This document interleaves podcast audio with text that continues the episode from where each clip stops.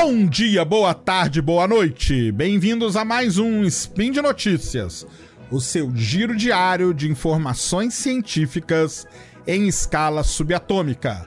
Meu nome é Sérgio Sacani e hoje, dia 21 Aurora, no calendário Decatrian, ou se você preferir, 22 de janeiro de 2018, no calendário gregoriano, vamos falar de astronomia. E nesse programa veremos como Tritão destruiu os satélites originais de Netuno, que os astrônomos realizaram uma análise química detalhada de aglomerados globulares de estrelas e que o movimento de estrelas em uma galáxia anã dá boas pistas sobre a matéria escura. Speed Notícias.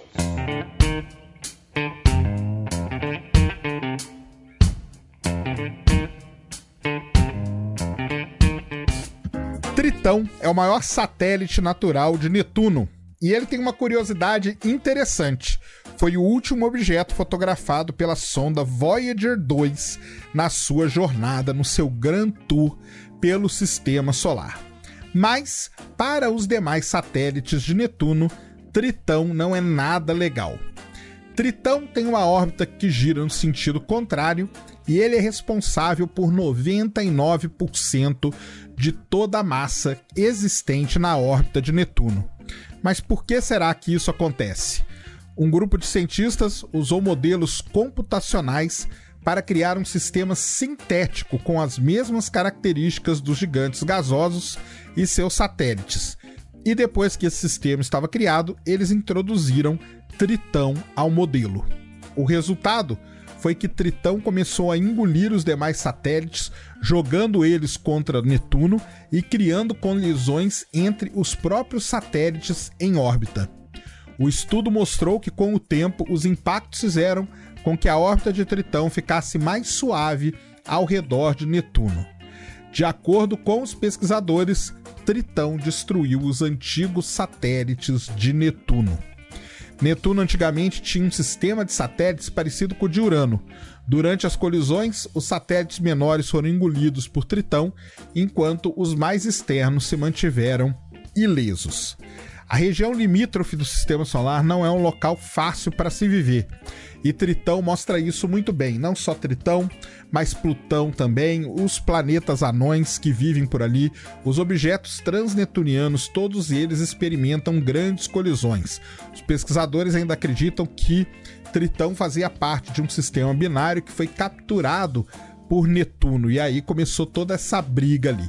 Então, Tritão meio que controla os objetos que estarão na órbita de Netuno ou que estiveram na órbita de Netuno. Tritão continua com seus mistérios, com seus segredos. Como eu falei, ele foi o último objeto fotografado pela sonda Voyager no seu Grand Tour.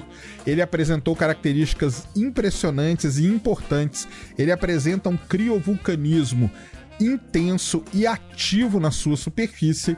E agora, com todo esse estudo aí mostrando que ele controlou os objetos que ficavam na órbita de Netuno. Realmente, se existe um satélite nos confins do sistema solar ou um objeto que precisa ser estudado com carinho, esse objeto é Tritão.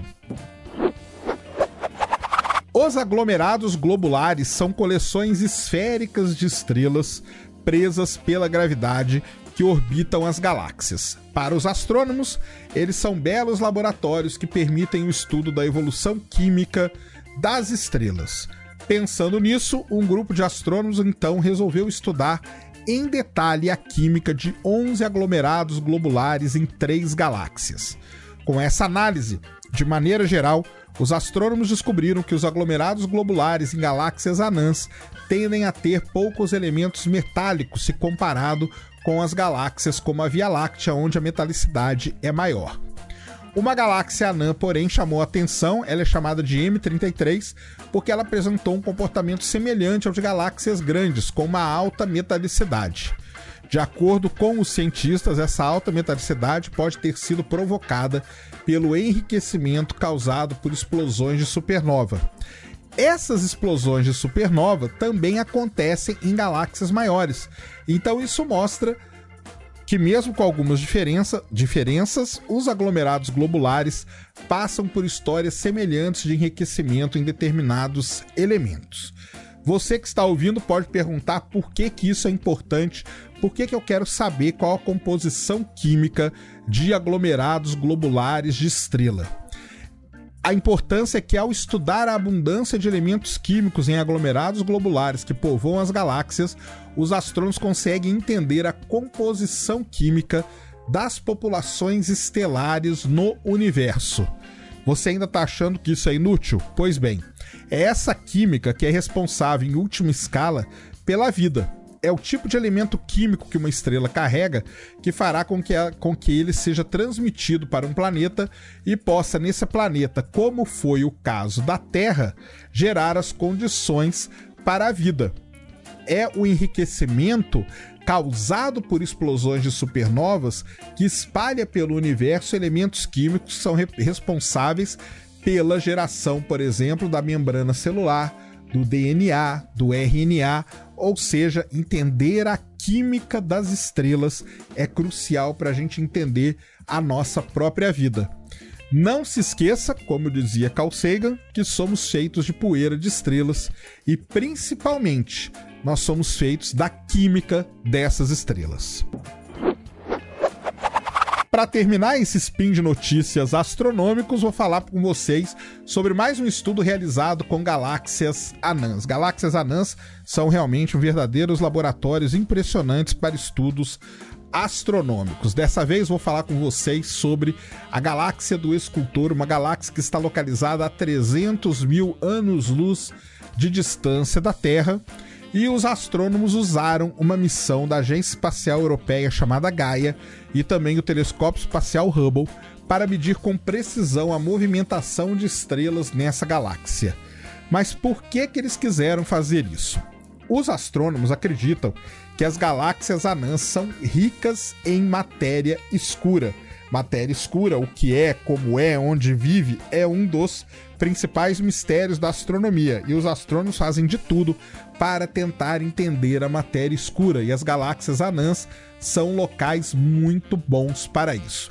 Então, eles usaram a missão Gaia e o Hubble para estudar a movimentação das estrelas na galáxia do escultor, lembrando que esse estudo foi mostrou a movimentação de estrelas em galáxia mais distante já feita até hoje, porque até então esse tipo de estudo era feito somente com estrelas na nossa galáxia, na Via Láctea.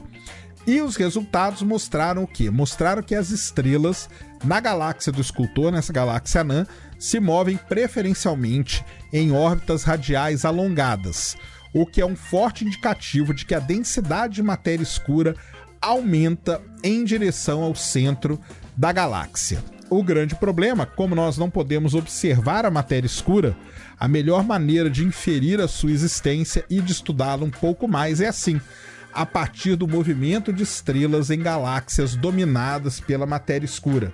Outra maneira de fazer esse tipo de estudo também é estudar aglomerados de galáxias, só que aí são objetos muito mais distantes. Estudar lentes gravitacionais, que é qu quanto e como um aglomerado de galáxia distorce a luz de uma galáxia mais distante. As galáxias anãs talvez sejam mais fáceis de serem estudadas e isso pode ser depois aplicado, extrapolado para as demais galáxias que se conhece. É um estudo muito importante porque ele vem aí ajudando a comprovar, a facilitar, a suportar teorias que explicam a matéria escura. Muito bem, pessoal. Então esse foi mais um spin de notícias de, voltado aí para a astronomia. Queria agradecer a todos por terem ouvido mais esse spin de notícia. Por favor, comentem, compartilhem. Obrigado e fui.